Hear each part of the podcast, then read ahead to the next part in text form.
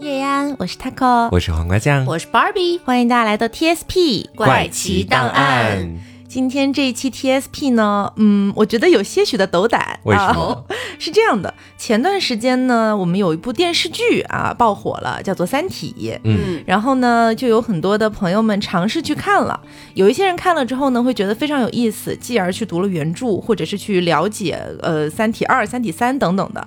但是呢，也有一部分的观众看了之后，可能觉得说没有太看懂，嗯，或者有些东西看的云里雾里的，嗯。然后包括我在微博直播的时候，也会有一些朋友们来到我的直播间，来到我的直播间啊，这是我的直播间，对，然后跟我说，呃，希望 TSP 可以聊一下《三体》。嗯，那当时我给到的一个回复呢是，可能不太行哦，因为我觉得说，呃，《三体》作为一个这么大的科幻的巨著了吧，就是如果我们要去分析它，像《甄嬛》。传那样的去分析它的话，嗯，可能需要比较优秀的一个物理学的知识才能够支撑。然后我就觉得说，好像也不太能够分析出什么东西，因为《三体》本身写的已经非常的平易近人了。嗯，刘慈欣已经把很多很高深的一些物理学的知识转化成我们平民老百姓能看到的各种各样的比喻，去让大家理解了。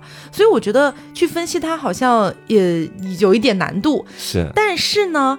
呃，这么久以来，我看到了很多人都有提到说，还是希望聊一下《三体》。嗯，于是我就想，那不如我们就从安利的角度，啊，把《三体》的梗概故事讲给大家听。嗯，因为不是有很多人也没看懂嘛。嗯，所以就我们给大家讲一讲，到底发生了个什么事儿。好。然后呢，因为芭比和黄瓜酱之前是没有看过《三体》的嘛，嗯，所以我们在录之前，其实我也是有些忐忑，就有跟他们商量说，嗯，我其实提出过蛮多次这个提议，嗯，说不如让我来给你们安利。三体，然后一开始呢，我们的担忧是会觉得说，哎呀，会不会就是没有一个另外一个看过三体的人来跟我一起聊，嗯，所以会导致我们这期节目可能比较单薄等等的，就变成你一个人讲。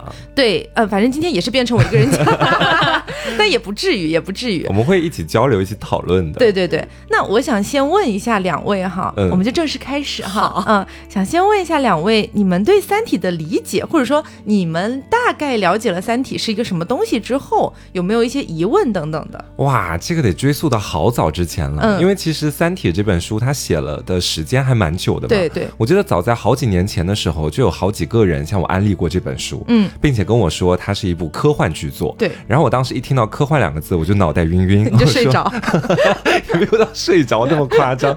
就是我可能本身对科幻没有那么的感兴趣，嗯，然后那些就读过《三体》的人可能会有一些些的打引号的疯狂吧。哦，就在我说完没有那么感兴趣之后，他自顾。自的就开始给我介绍起了里面的剧情啊什么的，然后就让我印象特别深刻的一个是里面的一句话叫“不要回答”。嗯，对，我不知道具体他指的是不要回答什么东西。嗯，然后另外一个好像是一种法则叫“黑暗森林法则”，这个好像也是跟“不要回答”结合起来。是的，是的，是的。然后我当时就是听完了这两个点之后，讲实话，突然对《三体》萌生出了那么一点点的兴趣。哦，但是之后也没有再去阅读，直到就是最近他那个剧不是上了嘛，然后先前我接收到了 Taco 的安利。目前在这个待播清单里面吧，准备就是今天跟你聊完之后去看一下。十年之后再看是吧？十年之后我们再做一期这个节目，是我来主讲了。我是之前有好几个朋友嘛，他们都是物理很好的那种，就我们是同学，然后经常就在一起聊天。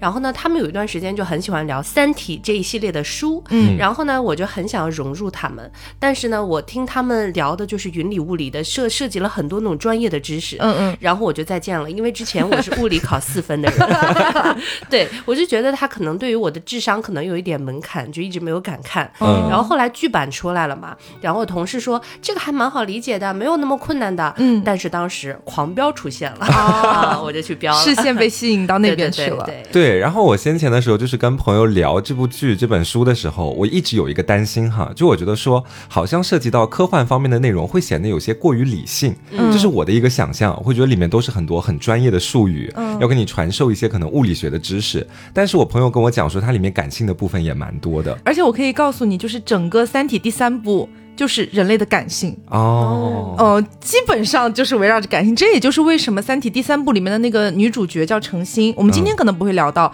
因为今天我们是第一期聊《三体》嘛，主要围绕着第一部《地球往事》去跟大家聊。嗯，那第三部的女主角呢是被骂到死的，就是因为她。其实象征着人类的纯感性啊，嗯，所以被骂到死。所以纯感性就会被骂到死，因为他的很多操作了啊。这个我们在讲第三部的时候再去聊吧。好，好，那我们差不多，我们就开始介绍一下《三体》啊。嗯，首先，《三体》呢，刚刚黄瓜酱提到了，它是一部科幻小说，也是整个亚洲第一个获得雨果奖的作品。嗯，这就已经足以证明它非常厉害了。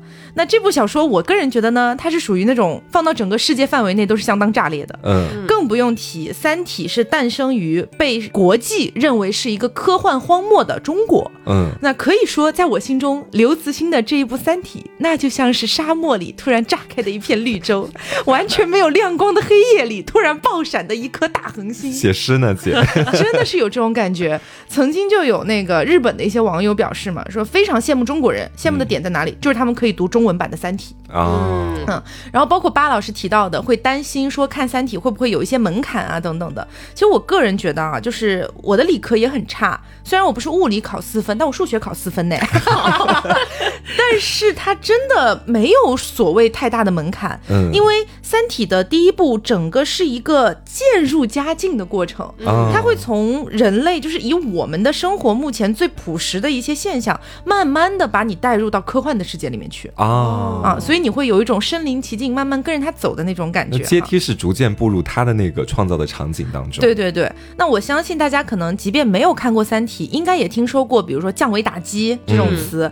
其实这个词就来源于《三体》第三部里面提到的那个二向箔这个东西，还有包括像黄瓜酱提到的黑暗森林法则。嗯，其实我们在古早的 TSP 里面，我们有聊到过的，是刘慈欣对于费米悖论的一种解释。嗯，那我相信了解了《三体》的具体内容之后，你可能会对这些东西有更深入的一些理解。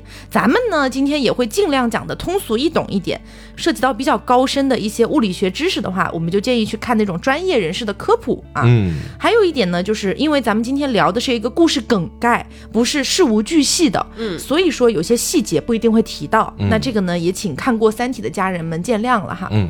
还有一点就是，我们前面有很多防杠的东西啊。嗯。虽然实际上我们今天是卖安利，但是本质上，如果你是愿意读纸质书的话，还是推荐大家去直接读原著的。嗯啊，当然你可以在了解的基础之上再去读。不过我相信肯定有很多听众跟我一样，之前一直没有去读《三体》的原因，就是因为去读那种大长篇幅的纸质书会有点困难啊。那么咱们今天呢，就借着给瓜酱和八酱的一个做安利的机会，嗯，咱们把这个安利也卖给我们的听众们，相当于是一个。慢慢的去梳理《三体》都发生了什么故事的过程，嗯，呃，这里提醒一下啊，严重严重严重剧透警告啊，呃，不想被剧透的家人们现在可以离开了。嗯，我可以把今天的内容理解成就是对第一部所有内容的一个总体的概述吗？对，是这样的。哦，那确实剧透会很严重。对对对，好，那我们就准备开始了啊。嗯，故事的一开始是二零零七年，嗯，这一年呢，有非常多的科学家，他们有国内的，也有国外的。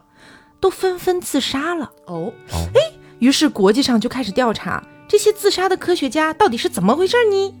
所以世界上的很多国家就组成了一个联合机构，这个机构呢叫做 PDC，意思就是行星防御理事会。嗯，然后咱们亚洲这边呢又有一个分部嘛。叫做 ADC，就是 A 下亚洲这边是射手，不是亚洲防御理事会啊，确实是 ADC。对呀，啊，反正不管是 PDC 还是 ADC 啊，咱们主要的任务都是去研究科学家们到底咋了呢？啊，这样的一个现象。那呃，咱们亚洲的这个 ADC 有一个首领，在书里面呢，他被叫做将军，名字叫做长尾斯，这也是一个比较重要的人物，大家可以记住一下。那除了长尾斯之外，在整个调查的过程当中，还有几个关键人物。首先有一个老刑警，他的名字叫史强，后面呢我们就叫他大史。哦，以及还有一个研究纳米材料的应用物理学家，名字叫做汪淼，我们就称他为淼淼啊。好，当时呢，将军常伟斯就找到了老刑警大使，说：“大使啊。”你在这个刑侦方面可以说是非常的有有自己的见解了哈，第一把交椅。哎，咱们就是说希望你来协助一下调查吧。嗯，然后研究研究着就发现哈，怎么世界上这么多自杀的科学家里面有很大一部分都和一个组织有关系呢？嗯，这个组织的名字叫做科学边界。这个组织啊是一个正规合法的组织，主要的活动呢就是去探讨理论物理。按理来说也没有什么奇怪的，对吧？但是问题真的就出在了科学边界这个组织身上。嗯，因为在调查之后发现，确实有很多的科学家是在和科学边界接触之后不久他就自杀了。哦，这个时候呢，将军常伟思就发现啊，咱们中国有一个物理学家最近好像和科学边界走得有点近，他就是咱们前面提到的研究纳米的那个汪淼。嗯，淼淼，哎，淼淼。大使呢就去找到了汪淼啊，希望我们的淼淼可以来参加一个 ADC 的会议。嗯啊，其中呢有些许的波折，但最终呢淼淼还是同意了，说 OK 我去，我去这个会议。在会议上，常伟思将军就跟淼淼说啊，汪教授啊，呃最近这个科学边界是不是有来联系你呀？淼淼说啊，是的，有邀请我加入，但是。俺是一个应用物理学家里，就大家应该能理解吧？理论物理学家是研究理论物理，也就基础物理的。嗯，基础物理是什么东西？就是去研究世界万物的各种各样的规律，嗯，研究宇宙的真理。啊，比如说一个东西下落的速度，就类似于这样的一些东西，叫做理论物理嘛。那应用物理就是把理论物理已经研究到的这些东西，然后我们应用到实际上面，嗯，看能做成什么东西，嗯，怎么改善人类的生活啊，是有这样一个区别嘛。好，那淼淼就说，俺是一个应用物理学家里，那帮人都是搞理论物理的，对吧？而且俺的工作很忙的呀，我每天都在国家重点项目纳米飞刃的研究中心在工作，我实在没时间，我就没同意。这里这个纳米飞刃，大家也可以记住一下，后面非常重要，这是一个很重要的技术。于是长尾思将军接着说啊，汪教授，呃，俺们的意思呢，是你最好还是加入一下啊？为什么呢？因为我们想要获取到一些科学边界内部的情报。嗯，你想，我们想看看他们到底在搞什么名堂嘛？毕竟我们这个组织基本都是军人啊、警察之类的，对吧？科学边界也不可能来邀请我们呀。嗯，我们还是需要科学界的帮助的。嗯，淼淼一开始是不太同意的，但是呢，大使这个时候啊，就使用了一个激将法，大概意思就是啊，淼淼进去那不就是肉包子打狗吗？有去无回呀，那么多书呆子都死了，你让他去，淼淼呢就被激将了，嗯，就很生气，说老子老子同意了，我现在就进去进这个组织给你看看，嗯，非常的傲娇。那会议上除了这个事情之外，还有另外一个比较重要的部分，就是当时呢，常伟斯将军给淼淼看了这个自杀的科学家们的名单，在这个名单上，汪淼发现了一个很熟悉的名字，叫做杨东。嗯嗯，这位女科学家大家可以记住一下。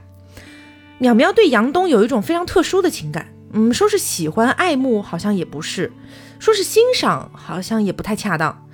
就是有一种把杨东当做自己的缪斯女神的那种感觉吧。啊，灵感的来源。啊，当然这是我个人的感受哈，有可能大家的解读不太一样，因为书里我感觉也没有明说他到底是什么情感，嗯，但是很奇怪的一点是，杨东和科学边界好像没有什么关系，嗯，而且在那个会议上，汪淼还看到了杨东的遗书，遗书上的内容是，物理学从来就没有存在过。哦。这么消极，一切的一切都指向这样一个结果。哎呀，汪淼就觉得很奇怪，到底指的是什么呢？物理学怎么可能从来就没有存在过呢？嗯，啊，这个东西呢，我们先按下不表，我们先看看后面，我们慢慢再说。嗯，汪淼进了科学边界这个组织之后啊，去参加了一次正常的会议，又在这个会议上认识了一个关键人物，叫做申玉飞。这个人呢，也可以记住一下。嗯，这个人看起来像是科学边界的领头人。在这次会议上面，申玉飞和其他的成员们讨论了两个概念，叫做射手与农场主。我们来说一下这两个概念指的是什么哈？很简单，射手说的是想象有一个神枪手，他在射击上面的天赋非常的高。有一天他闲来无事啊，想随便的啊展示一下，可能也没有旁观者，他就想自己展示一下自己的这个射击能力。他就在一个靶子上面。每隔十厘米的距离射出了一个小洞，那么我们再假设在这个靶子上面存活着一群二维生物，就他们只生活在这个靶子上面，这样子哈，很小很二维啊。这个靶子上的这群二维生物里的科学家，他们就去研究了这个小洞啊，就每隔十厘米被神枪手射出的这个小洞。嗯，然后这个科学家就觉得呀耶，每隔十厘米一定会有一个小洞，这个小洞就是伟大的。宇宙真理哦，能理解。哎，这是第一个射手的假说。嗯，第二个农场主的假说是什么呢？说的是，在一个农场生活着一群火鸡，农场主每天中午十一点就通过农场里的装置送饭给火鸡吃。在这群火鸡里面，也有一个火鸡科学家，嗯嗯，火鸡科学家呢就每天都在观察这个现象，每天观察，每天观察，就这样观察了快一年了，一直都是这样的。于是这个火鸡科学家也得出了一个宇宙的真理，那就是每天中午十一点都会有食物降临。这只火鸡科学家在感恩节这天的早晨，向其他的火鸡们公布了他发现的这个伟大的宇宙真理。嗯，然而感恩节这一天的中午十一点，食物并没有降临，因为感恩节到了呀。农场主走进来，把所有的火鸡们全部都杀掉了。嗯啊，所以射手与农场主讲的是什么东西，大家肯定能理解。嗯，他说的无非就是我们所看到、我们所认为、我们去研究的这种所谓的宇宙真理、理论物理这些东西，它果真就是真的吗？我们有没有可能只是一只火鸡呢？它可能是被更高级的一种生物正在操控出来的一个结果。哎，对对对，是这样的。那么就像我们前面提到的一样，你要如何证明你不是那个靶子上的二维生物？你又要如何证明你不是农场里的火鸡呢？嗯，听起来就很可怕。后面还有更可怕的事情。淼淼呢，除了是一个应用物理学家之外，他还是一个摄影大师。他很喜欢平时拿着自己的相机去拍拍景儿啊什么的。有一天，他拍完照片回到家，正常的准备在家冲洗照片的时候，发现底片有点奇怪，好像有一些莫名其妙的数字在这个底片上面。于是他赶快把底片冲洗了出来，发现。每一张冲洗出来的照片上都有一串数字，嗯，而且淼淼仔细研究之后发现，这居然是一串倒计时，嗯，是一个一千两百小时的倒计时。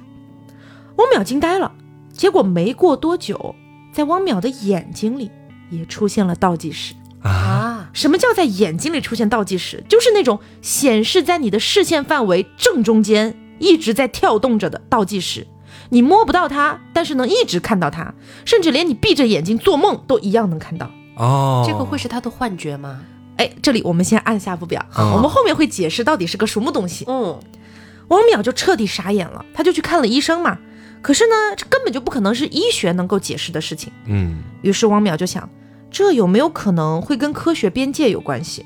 他就去找到了那个申玉飞。嗯啊，想问问申玉飞到底咋回事儿。申玉飞听完了汪淼叙述的所有情况，申玉飞只说了几个字。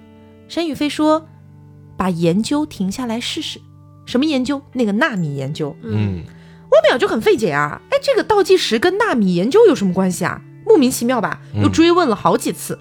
申玉飞只是说：“停下来试试。”啊，这这再怎么问就问不出结果来了。嗯。这就很无语。刚好那几天呢，又碰上汪淼所在的那个纳米研究所要进行一个设备检修，大概需要三天左右，是确实是本质上就要停几天的。汪淼就想，这并不是自己妥协了，而是这个设备刚好要检修嘛。那检修完了，当然是要继续研究的。要不趁着这个机会停下来看看，看看这个倒计时到底会怎么样？试试看。哎，于是就这样研究停了下来。结果就在这个研究中心的设备刚刚关停不久，倒计时就从他眼中消失了。哦，汪淼当时非常的愤怒，他打电话给申玉飞，一个大咆哮啊，说：“申玉飞，你们到底是在干什么？你们只不过是一群在变魔术的魔术师罢了，什么也不是。如果你们有本事，那就让我汪淼可以从更大的尺度上看到这个倒计时。我举个例子，比如说太阳上，你能不能让我在太阳上看到倒计时？”申玉飞说。好的，如果你能承受的话，那么再过几天的夜里，凌晨一点到凌晨五点，整个宇宙将为你闪烁。哦，哇，一整个毛骨悚然。当时汪淼属于半信半疑。就在这个等待的过程当中，因为还有几天嘛，嗯，汪淼呢就去探望了杨东的妈妈，他的缪斯女神的妈妈。嗯，他的妈妈的名字叫做叶文洁。叶文洁这个人的名字，我觉得算是《三体》第一部里面最重要的角色了。哦。叶文洁是一个老科学家，不过他的日常生活看起来是那种平平无奇的。当时在探望叶文洁的过程当中，汪淼就顺便询问了叶文洁，说：“呃，想问问去哪里可以观测到宇宙背景辐射呢？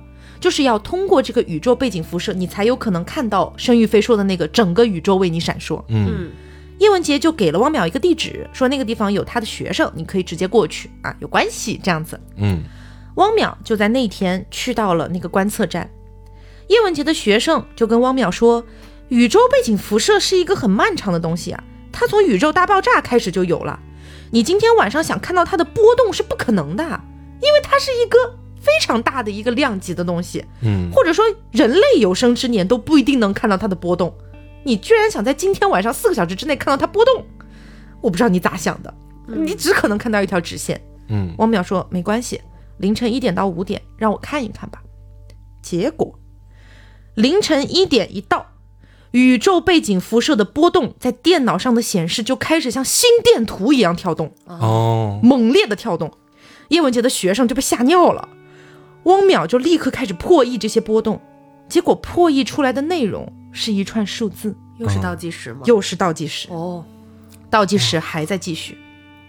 然后汪淼就去借了一个可以观测到背景辐射的特殊的眼镜儿，戴上之后就可以看到整个宇宙都是跳动着的红光。哦，如果这个东西是外力导致的啊，假设这个东西是外力导致的，那么它就需要一个像巨大的网一样的东西把半个地球都罩起来。嗯，这可能吗？这合理吗？汪淼就有点绷不住了，就差点就丧失求生欲望了。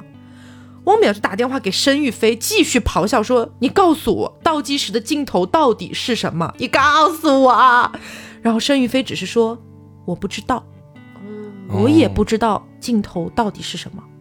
为了你好，还是把实验停下来吧。”就在这个时候，大使及时出现了。大使安慰汪淼说：“看到倒计时又怎么样？”啊，我虽然没办法跟你一样在眼睛里看到，但是拍了拍自己的胸脯，说我在这儿安装了一个倒计时，就跟那个钢铁侠似的，你知道，安装了一个倒计时。但是你并不孤单，我陪着你一起体验这个倒计时。汪淼很感动，并且慢慢的就接受了倒计时的存在。嗯，与此同时，汪淼从申玉飞那里还得知了一个游戏，这个游戏的名字就叫做《三体》。这个游戏的具体内容在第一部里面占了非常大的篇幅。简单一点的来说呢，它就是介绍了一个三体世界。在这个世界里有三颗太阳，不像我们一样，我们只有一颗太阳嘛。嗯，他们有三颗太阳。这三颗太阳绕着三体的这个星系去做着不规则的运动，完全的不规则的运动，根本就没有任何的规律可以寻找。所以说，在三体星球上，有的时候会非常寒冷，有的时候会非常的炎热，根本就不像地球一样。地球上我们有规律的日夜，一天二十四小时，四季分明。这些在三体星球全部都是奢求。嗯，那里的人生活的非常的艰苦。如果一直都是很冷或者很热，不适合生存的时期，他们把这个叫做乱纪元。人们就会脱水，就是大喊一声“我脱水”，然后他身体里的所有水分全部都会流失掉，他整个人就变成一个人干儿，可以被卷起来像人皮一样的东西，以此来保证自己可以存活下去。那如果出现了时间比较久的，哎，就是说日夜比较规律、气候比较适宜的这个时期，他们就把它称之为恒纪元。人们就可以把脱水的人浸泡到水里，他就可以复活了。哦，哎，那《三体》这个游戏的目的就是让地球人去明白三体人是如何生存并且延续文明的。另外，也有一部分的地球人一直在寻找三体问题的答案，想要看看能不能研究出来这三个太阳运行的到底是有没有规律，能不能制定出一个类似于万年历一样的东西。申玉飞就是其中之一。他就在研究能不能拯救三体星人哦。就这样，汪淼在科学边界待的时间越来越久，加上玩三体这个游戏的时间也越来越久，就渐渐得知了三体星球确实是存在的，是真的有一个外星文明叫做三体，还得知了地球上有一个组织，这个组织的名字叫做 ETO，他们的中文名称就叫做地球三体组织。这个组织的成员全部都是地球人啊，没有没有外星人。申玉飞就是这个 ETO 组织的成员。这个组织里的所有人都希望三体文明可以来接管地球，嗯，因为觉得人类文明真的不太行啊，就种种的各种各样的矛盾吧，种族之间的、国家之间的，反正就这些人都对人类是非常失望的，对地球人类非常失望。他们有一句口号，大家应该有所耳闻吧？叫做消灭人类暴政，世界属于三体哦，这是他们的口号。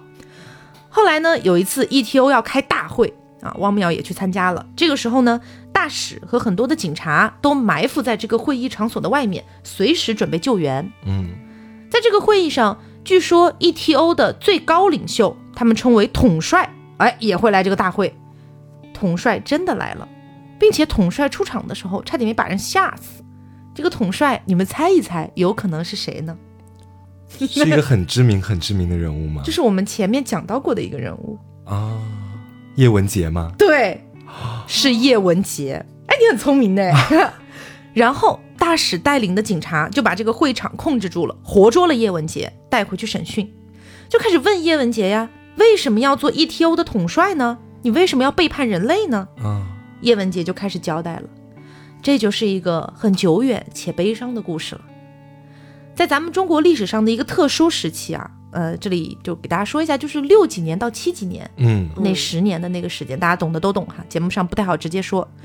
叶文洁的父亲遭到了迫害，直接死在了叶文洁的面前。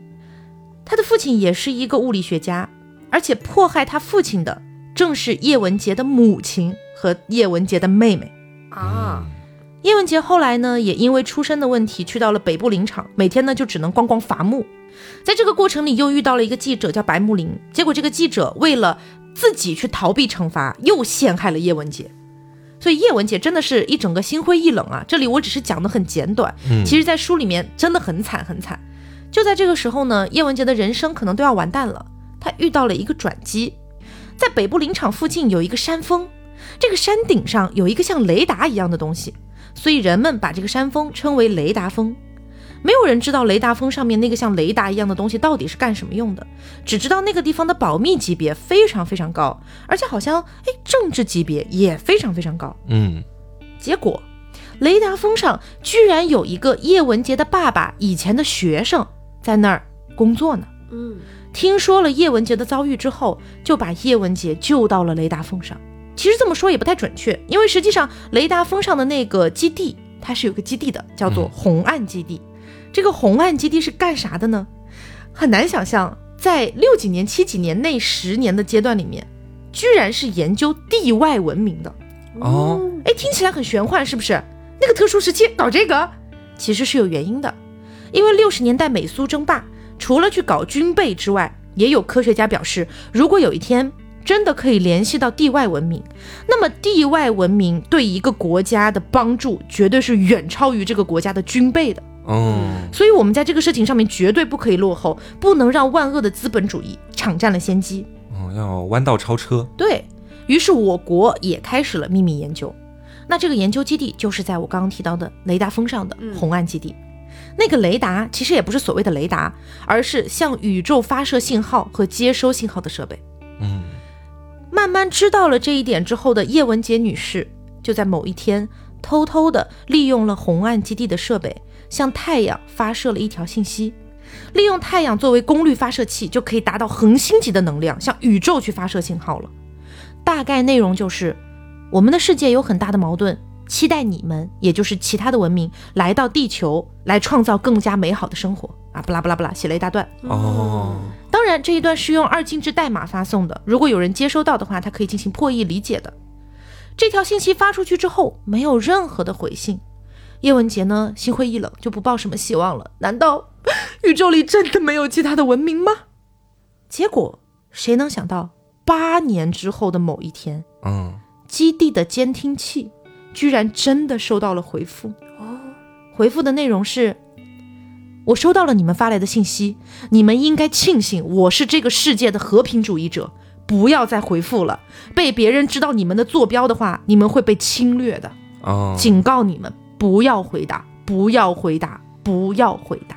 哦，可是呢，我们的小叶同志已经对人类文明狠狠、彻彻底底的失望了。嗯，于是他根本就没有犹豫，立刻回复了人家。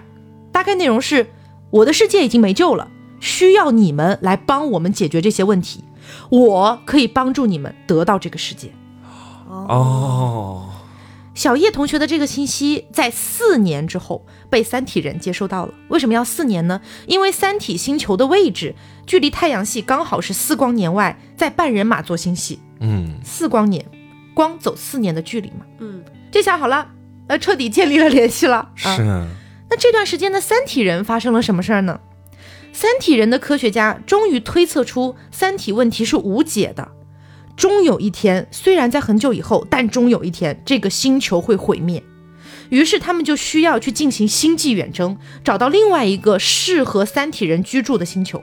嗯，就在这个时候，哎呀，小叶同学的这个信息来了哦，啊，不错呀，居然只有四光年远，按照三体人的科技技术，大概四百年就到了。嗯，但是有一个很大的问题，那就是技术爆炸。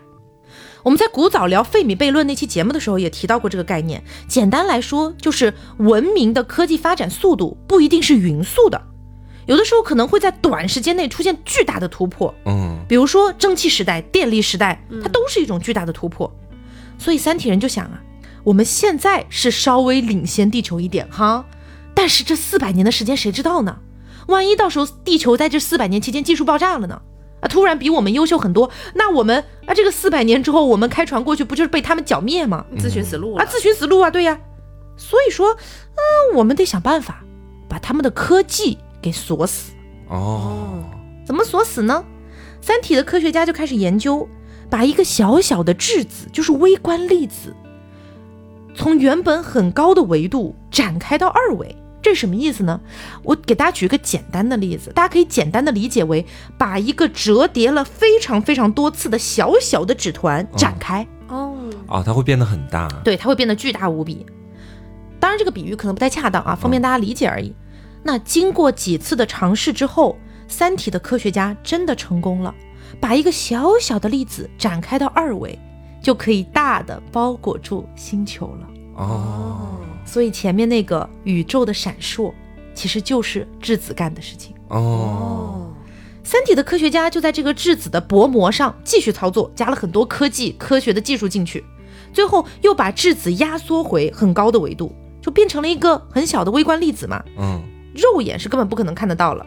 然后把两颗质子给它加速到光速，因为本身质量很小，技术上是可以达到的。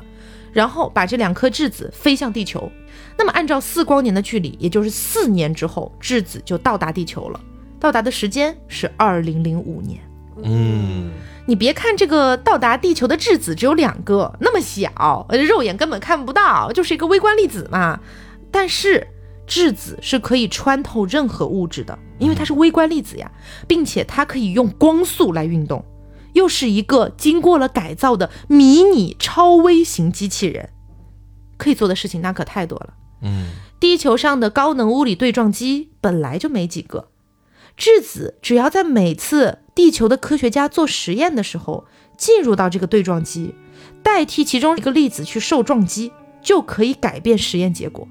嗯，于是很多科学家做实验的时候就发现，为什么每一次我们做出来的这个实验的结果都不一样呢？嗯，我们得不出任何的规律，我们研究不出任何的真理了。久而久之就觉得完了，我们以前讨论的物理学根本就是假的。哦，但凡这个事情进入到微观层次了之后，世间万物的运动根本没有规律，相当于什么东西？相当于信仰崩塌呀。嗯，哦，那是不是前面说的很多物理学家在一段时间内自杀就是因为这个？是的，没错。哦，而杨东的自杀还不太一样。杨东呢，一开始因为这个事情非常沮丧，但没有自杀。后来他自杀了，是为什么呢？因为他发现了自己的母亲叶文洁在电脑里留存的一些关于三体人和外星文明的一些文件和记录，嗯，才知道原来自己的实验不成功，原来自己得不到宇宙的真理，原来自己研究的东西没有结果，都是因为自己的母亲，嗯，多阻碍了自己，对，多重打击之下，最终自杀了。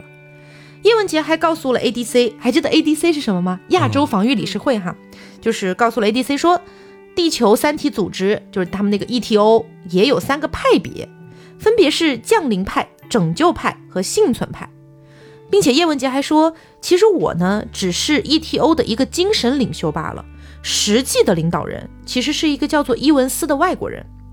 这个伊文斯呢，是因为看到了人类对自然的无底线破坏，而彻底选择相信三体，然后放弃人类的。那我们来说一下这三个派别啊，简单说一下，降临派就是极端的反人类，他们对人类非常失望，唯一的目标就是消灭人类，嗯，包括他们自己。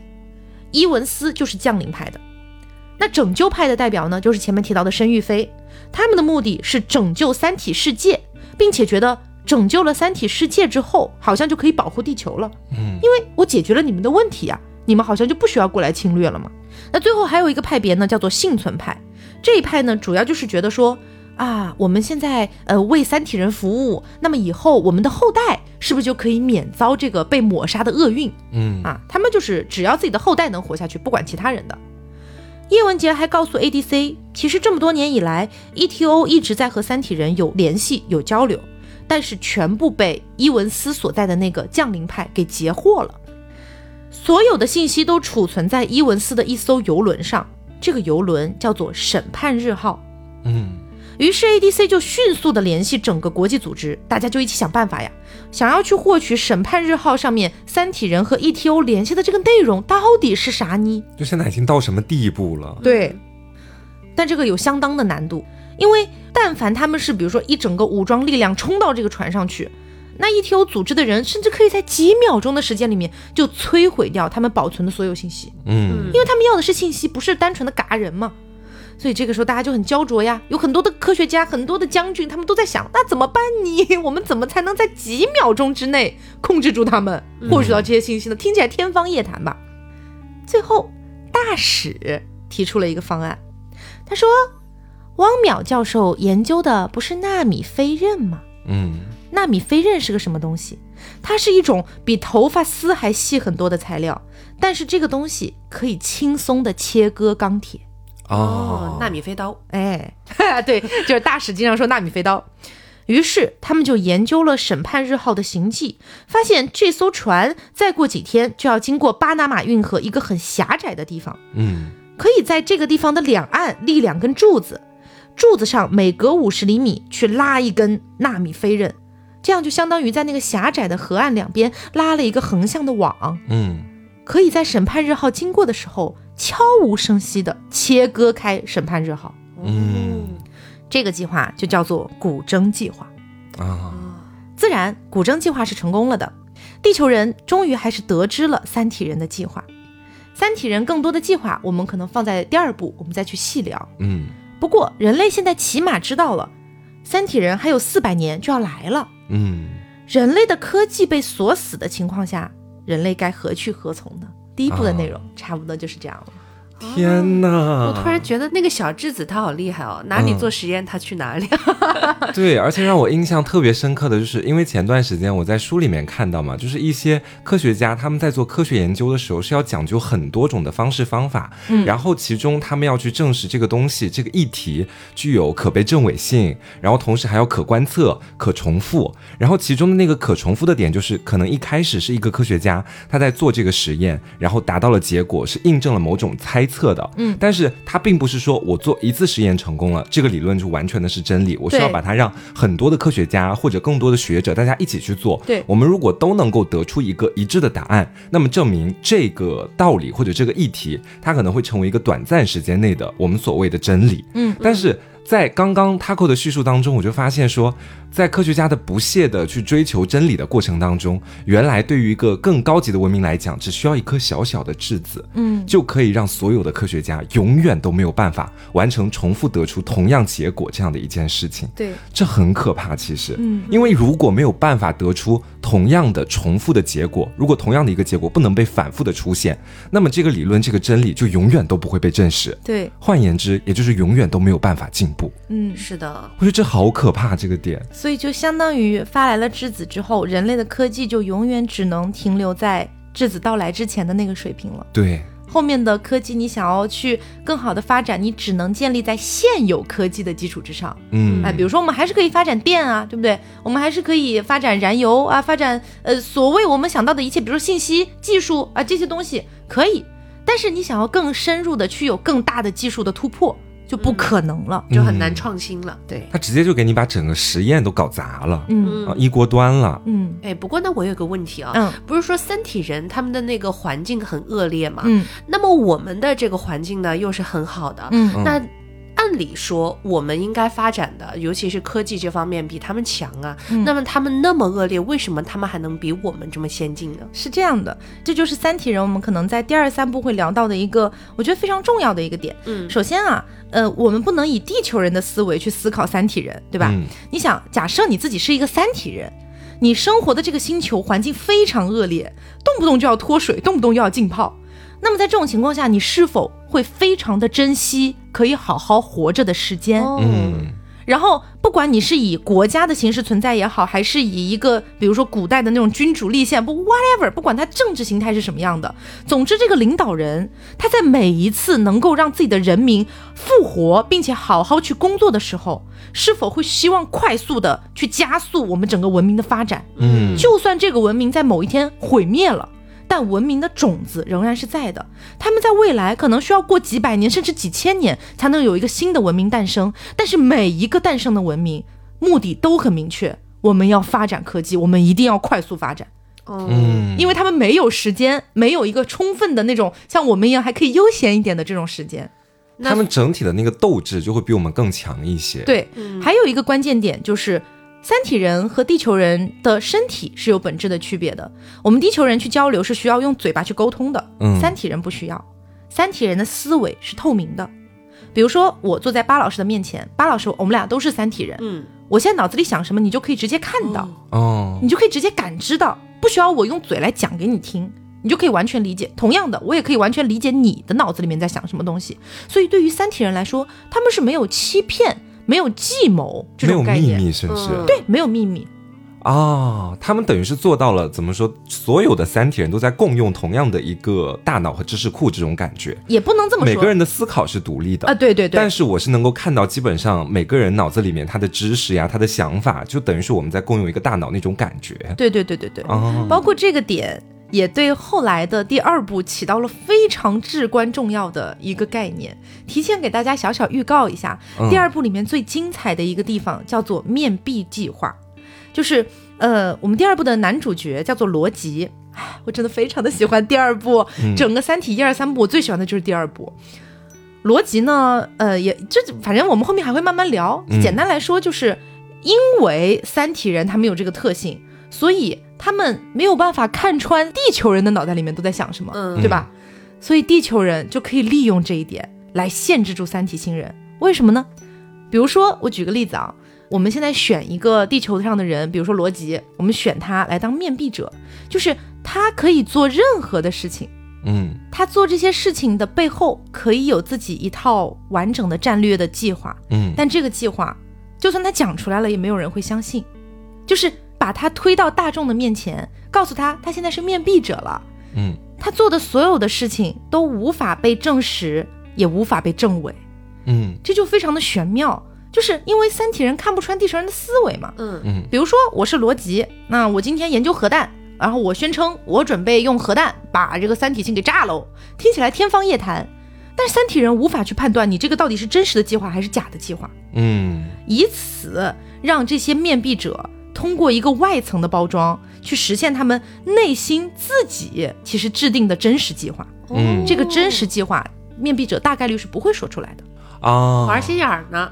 对，有点是那种演员的感觉。对，表面上看起来我在干一件事情，但实际上我真正想干的事情我是不会告诉你的。对，然后你作为面壁者，你可以最大可能性的去调动地球现有的资源。嗯，哎，一共选了四个面壁者。那么最后呢，我们可以说啊，只有也不能说只有吧，但是确实是逻辑，嗯，运用了非常巧妙的这种思维方式，然后呢，让三体星人起码在那段时间停止了对地球的侵占的可能性。哦。小聪明大耳，属于是。哎，当然了，罗辑想到的这个办法，其实是叶文洁暗示给他的。嗯，然后罗辑在很后来的时候才想通，叶文洁讲的这个东西到底意味着什么，是关键的钥匙。嗯，非常的这个奇妙，就有一种第一部的主角和第二部的主角进行的一种思维交接的一个感觉。嗯，然后包括可能像大家听说过的一些概念，比如说这个猜疑链，嗯啊，黑暗森林法则这些东西。都是在第二部逻辑悟出来的东西哦，他好聪明，对，非常聪明。而且我觉得，其实叶文洁这个角色他很复杂。嗯，就是我听完了刚刚 Taco 整体的叙述之后，我固然觉得他做的事情我是很不赞成的。嗯，因为我觉得说，好像我们始终会想到一个点，就是假设真的三体人过来了，是一个未知数，你不知道他到底会给地球带来什么。对。但是在叶文洁的认知里面，好像就觉得说，因为目前的地球，他当时觉得完蛋了。嗯。那我就要引入一个未知的东西，这个未知东西看起来好像更高级，但是我不管它能带来什么，我就是要把它引进来，就是要取代掉现在这个文明。嗯。就这。样的一种想法是有一些鲁莽的，嗯，但同时从另外一个角度来说，可能在经历了某一段特殊的时期之后，他整个已经进入到了一个心如死灰的状态，而且就是因为在那段时间里面，他看到了家人之间互相的那种迫害和不信任，可能他对整个人性包括世界都已经失望了，嗯，就从这个角度来说，又好像是可以理解他的这种行为，对，嗯。然后我还有一个问题，就是在于哈，我们都知道，其实三体人和人类都有着比较高的一种智慧吧，可以这么讲。那有没有想过，就是三体人想要的是一个新的宜居的星球，嗯，可以去承载他们的文明？那其实，在地球周边也有其他的星球是存在的，为什么他们偏偏就要把地球上的人类全部都赶尽杀绝，然后占领地球？有没有一种和解的可能性，是说啊，我们地球人仍旧在这里生活，我们给你介绍一个外面其他更好的星球，你们去那边去居住，会不会有这种可能性？呃，对，在第二部、第三部里面都出现了这种想法啊，人类荒谬的想法，人类傲慢的想法，这真的人类很傲慢，因为你想。你的科技已经被锁死了，嗯，人家是在飞速发展的，你们这边就算用你现有的技术发展到如何如何的高度，人家跟你的维度都不一样，嗯，我可以侵占你，我为什么不呢？比如说，你们跟我介绍说啊，其实火星很好的，火星是可以去居住的，能一样吗？火星有这么适宜的温度吗？啊，有这么水草丰茂的自然界吗？有我们觉得这么爽的东西吗？没有吧？我懂了，这其实会有一个区别，就在于人类在跟三体谈判的时候，他们误以为觉得自己和三体人是平等的。嗯，就我们现在还是一个可以友好谈判的一个过程啊，我可以当一个中介，把你们托付给另一个星球。嗯，但是其实他们之间谈判的那个地位早就已经不相同了。对，人类是完全更下风的那一个。对，当时呢，就是在呃后来的一个大会上面。在这个大会上也解释了另外一件事情，就是为什么我们淼淼的眼睛里会看到倒计时。嗯嗯嗯，其实这个倒计时呢是质子啊，通过一些这个就是比较难解释的，就是各种技术手段，然后把这些数字打在了淼淼的视网膜上，嗯，让它显示去看到的。然后再后来有一次这个 ADC 的大会上面，然后呢。那个时候有很多的这种呃高级的官员也好啊，或者是这个警察、军人等等的，反正非常多人，他们的眼睛里也被打上了字，嗯，打的是什么字呢？是五个字：你们是虫子。啊，就完全是一种藐视了。对，嗯。当时淼淼还有另外的一个科学家叫丁仪啊，丁仪，因为我觉得在第一部里面算不上特别重要，所以就没有具体拿出来讲。他是杨东的丈夫，呃，未婚夫吧，未婚夫。然后呢？淼淼和丁仪两个人就崩溃了，就开始每天酗酒。完了，我们是虫子，我们是虫子科学家，然后什么什么之类的，就每天非常崩溃嘛，就觉得说虫子怎么可能打得败人类呢？那相对于我们人类，怎么可能打得败三体呢？哎呀，算了吧，就大概每天就这样，非常的荒废啊，非常的荒废度日这样子。又是大使，大使又出现了，说走，我带你们俩去看个东西，带他们俩去看了蝗虫。嗯，说你看这片地啊。一整个蝗虫过境，我想问一下你们，蝗虫啊这种虫子对于我们来说好像确实很渺小，它没有高级的科技，没有高级的这些东西，可是他们被战胜过吗？他们真的被完全消灭过吗？蝗虫真的在人类的啊这个喷洒，人类发明了各种各样的就是消灭虫子的这些东西，蝗虫真的绝迹了吗？没有吧？就是燃起了一线希望。对。然后淼淼就嗯有道理，是因为前面其实提到了那个点，就前面我不是问他过那个问题，然后突然意识到人类很渺小嘛。我刚听他拿虫子作为比喻的时候，我突然明白了，就是可能很现实的讲啊，嗯，一些和平，就我们和平主义者想要追求不要战争什么的，可能还是建立在一个相对来说比较势均力敌，然后不要有杀戮这些东西。嗯，但是想想看，假设在三体人看来，我们是虫子。就好像是我们在面对生活里的昆虫的时候，昆虫告诉你说我们是和平主义者。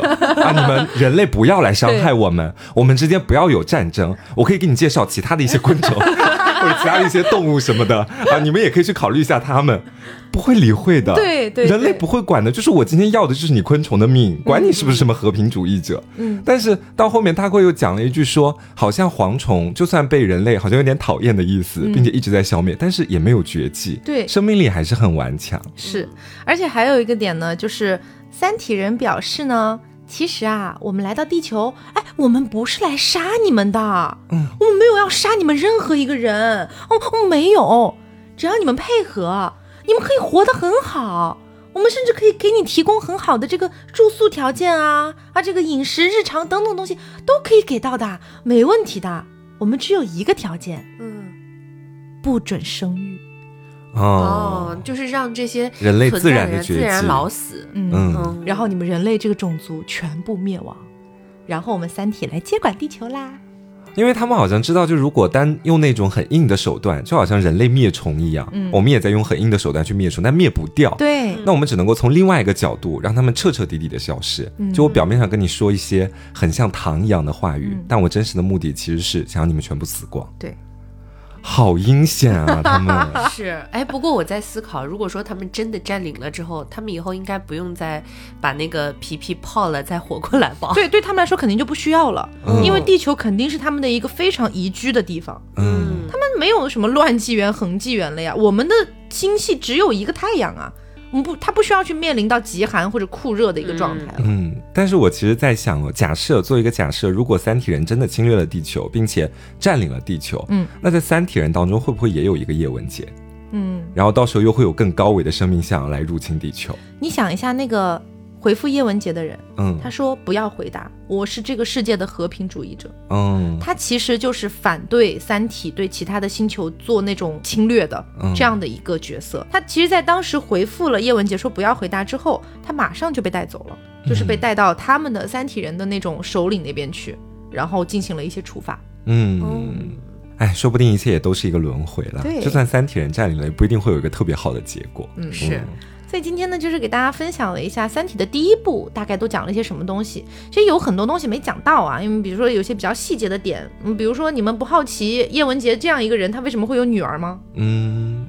哎 哎，而且我觉得他有一点很不负责，就是他生了自己的女儿之后，然后还做了一些怎么说，在女儿的事业上面给他使绊子的那种事情。也不能说是给他的女儿使绊子，他是给整个科学界。对对，他女儿只是恰巧刚好也是科学界里的一员。太惨了啊！他为什么会有女儿呢？大家我还记不记得我前面说？红岸基地里面有一个叶文洁的爸爸，以前的学生啊，他跟他相爱了是吗？其实完全没有相爱这件事情吧，就是我觉得可能呃呃某种报恩，然后就跟杨卫宁在一起了，然后生下了杨东。但后来呢，叶文洁为了达成自己的这个和三体星球继续去联系的这个目的，他必须要杀掉那个地方的政委。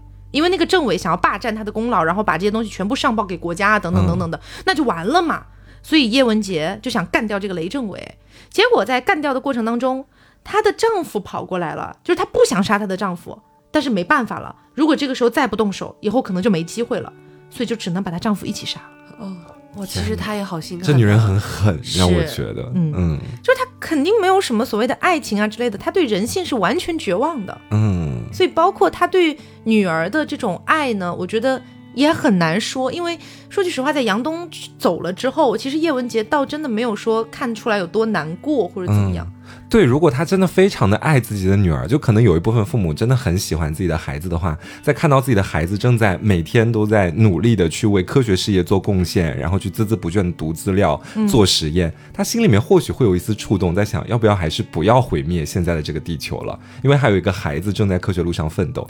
但是叶文洁完全不想这些。对，对于他来说。让三体文明过来接管地球是更大的事业，他要牺牲他自己，甚至对他自己死无所谓的哦。那所以就说他之前是看到了自己的妈妈跟妹妹迫害了他的爸爸，然后但是他后来活成了妈妈的样子，哎，也不能这么说吧，因为其实他妈妈的那种迫害是完全出于利己的，嗯，就是他他只是因为想要自己更好的活下去而已，嗯，去利用了他爸爸要被迫害的这件事情，然后去大肆的宣扬，大肆的去说这样子，就为了保住自己的地位，嗯。可是叶文洁不是，叶文洁是他因为对人类彻底的失望，所以他希望让这个文明洗牌，嗯，我觉得算是两种概念吧，嗯。就是在我这里的理解，我觉得如果从感情上来说的话，好像是有一点点能联系的。因为我觉得对于叶文洁来说，她经历过的那些事情，我们今天在节目里讲到的很少。大家感兴趣的话，可以去自己搜来看一下。嗯，很惨，真的非常惨。呃，而且都不是那种就是说肉体上的折磨啊，或者有有肉体上折磨有，但是实际上是那种心灵的巨大折磨。嗯，就把他整个人都摧毁了那种感觉。然后在这种情况下，我觉得你去指望他，呃，从这种痛苦里开出花来，还能呃微笑面对生活，呃温温暖自己的家人，我觉得是一件非常奢侈的事情。对于叶文洁来说，而且我觉得到后面甚至有一点，就是他的人生能够继续活下去的唯一指望，就是为了复仇。对，向全人类复仇。如果你让他把这个复仇的欲望直接抛掉，他可能就选择直接自杀了。对，因为他已经没有办法，就是想不到自己要以什么样的一个方式存活在这个世界上面，整个精神世界已经完全崩塌了。对，那所以她的老公和女儿就只能成炮灰了。对。对，从他的角度来说是这个样子。嗯嗯，因为在他的眼里，他其实并不在乎地球上的任何一个个体。哇哦，嗯。但是你知道，就是在我就是比较细节化的去了解了《三体》之后，包括我前面讲到的，我们可能在那一段特殊时期很多东西没有聊到嘛，就他到底如何被迫害啊等等这些东西，我看完了之后，我真的能理解叶文洁。嗯，我完完全全能够共情叶文洁的这个想法。我甚至会觉得说，当然，我觉得每个人的感受可能不太一样哈，但是我会觉得说，如果我经历了叶文洁那样的事情，我可能也会做出跟他一模一样的想法和行为。嗯，所以我觉得关于叶文洁做的这件事到底是对还是错，呃，每个人可能会有每个人不同的看法吧。嗯，然后。嗯，我觉得比较精彩的一点就是第一部的女主角相当于是叶文洁嘛，第三部的女主角是那个程心嘛，就代表了人类的绝对感性的那个，他们两个的区别就很大。其实说实话啊，这两个人都是毁灭了地球，就是说在一定程度上嘛，都都是想要毁灭地球。叶文洁是因为复仇要毁灭地球，然后那个程心是程心是因为想要拯救地球，然后因为自己的愚蠢和感性而毁灭了地球。哦 所以他被骂的很惨，但是说实话，骂叶文洁的人很少很少。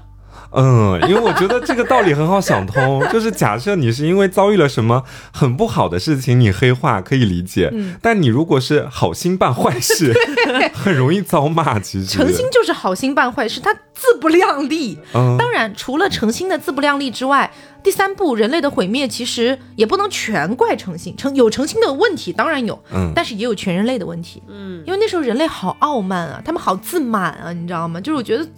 怎么会每天想的都是他们？甚至觉得说啊，比如说科技被锁死的那四百年里面，他们觉得哎，我们现在已经发展的很文明了，很高级了。三体人呢啊，来到了这边之后，我们以礼相待啊，然后我们也有很高级的一些技术了，我们可以直接将他们驱赶的，我们可以把火星让给他们住。哎，你看，这就是黄瓜刚提出的，对，我们可以把火星让给他们住啊，他们。他们去那边就好了呀，就开始出现了这样的心态，完全不惧怕三体了。嗯，结果三体只是派了一个探测器过来，一个小小探测器，像一个水滴一样的东西，在半个小时之内就几乎击穿了人类的所有防御。哇哦！就他们那一刻才认识到，其实自己是虫子。对，嗯，前面一直都觉得还是在一个和平的谈判呢。对，嗯，所以反正我个人觉得《三体》最精彩的是第二部，最气人的是第三部。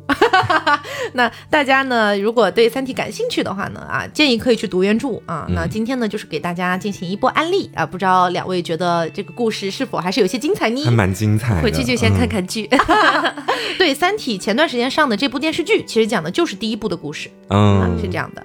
好，那也希望大家能够喜欢今天这期节目。那么我是 Taco，我是黄瓜酱，我是 Barbie，那我们下周再见，拜拜。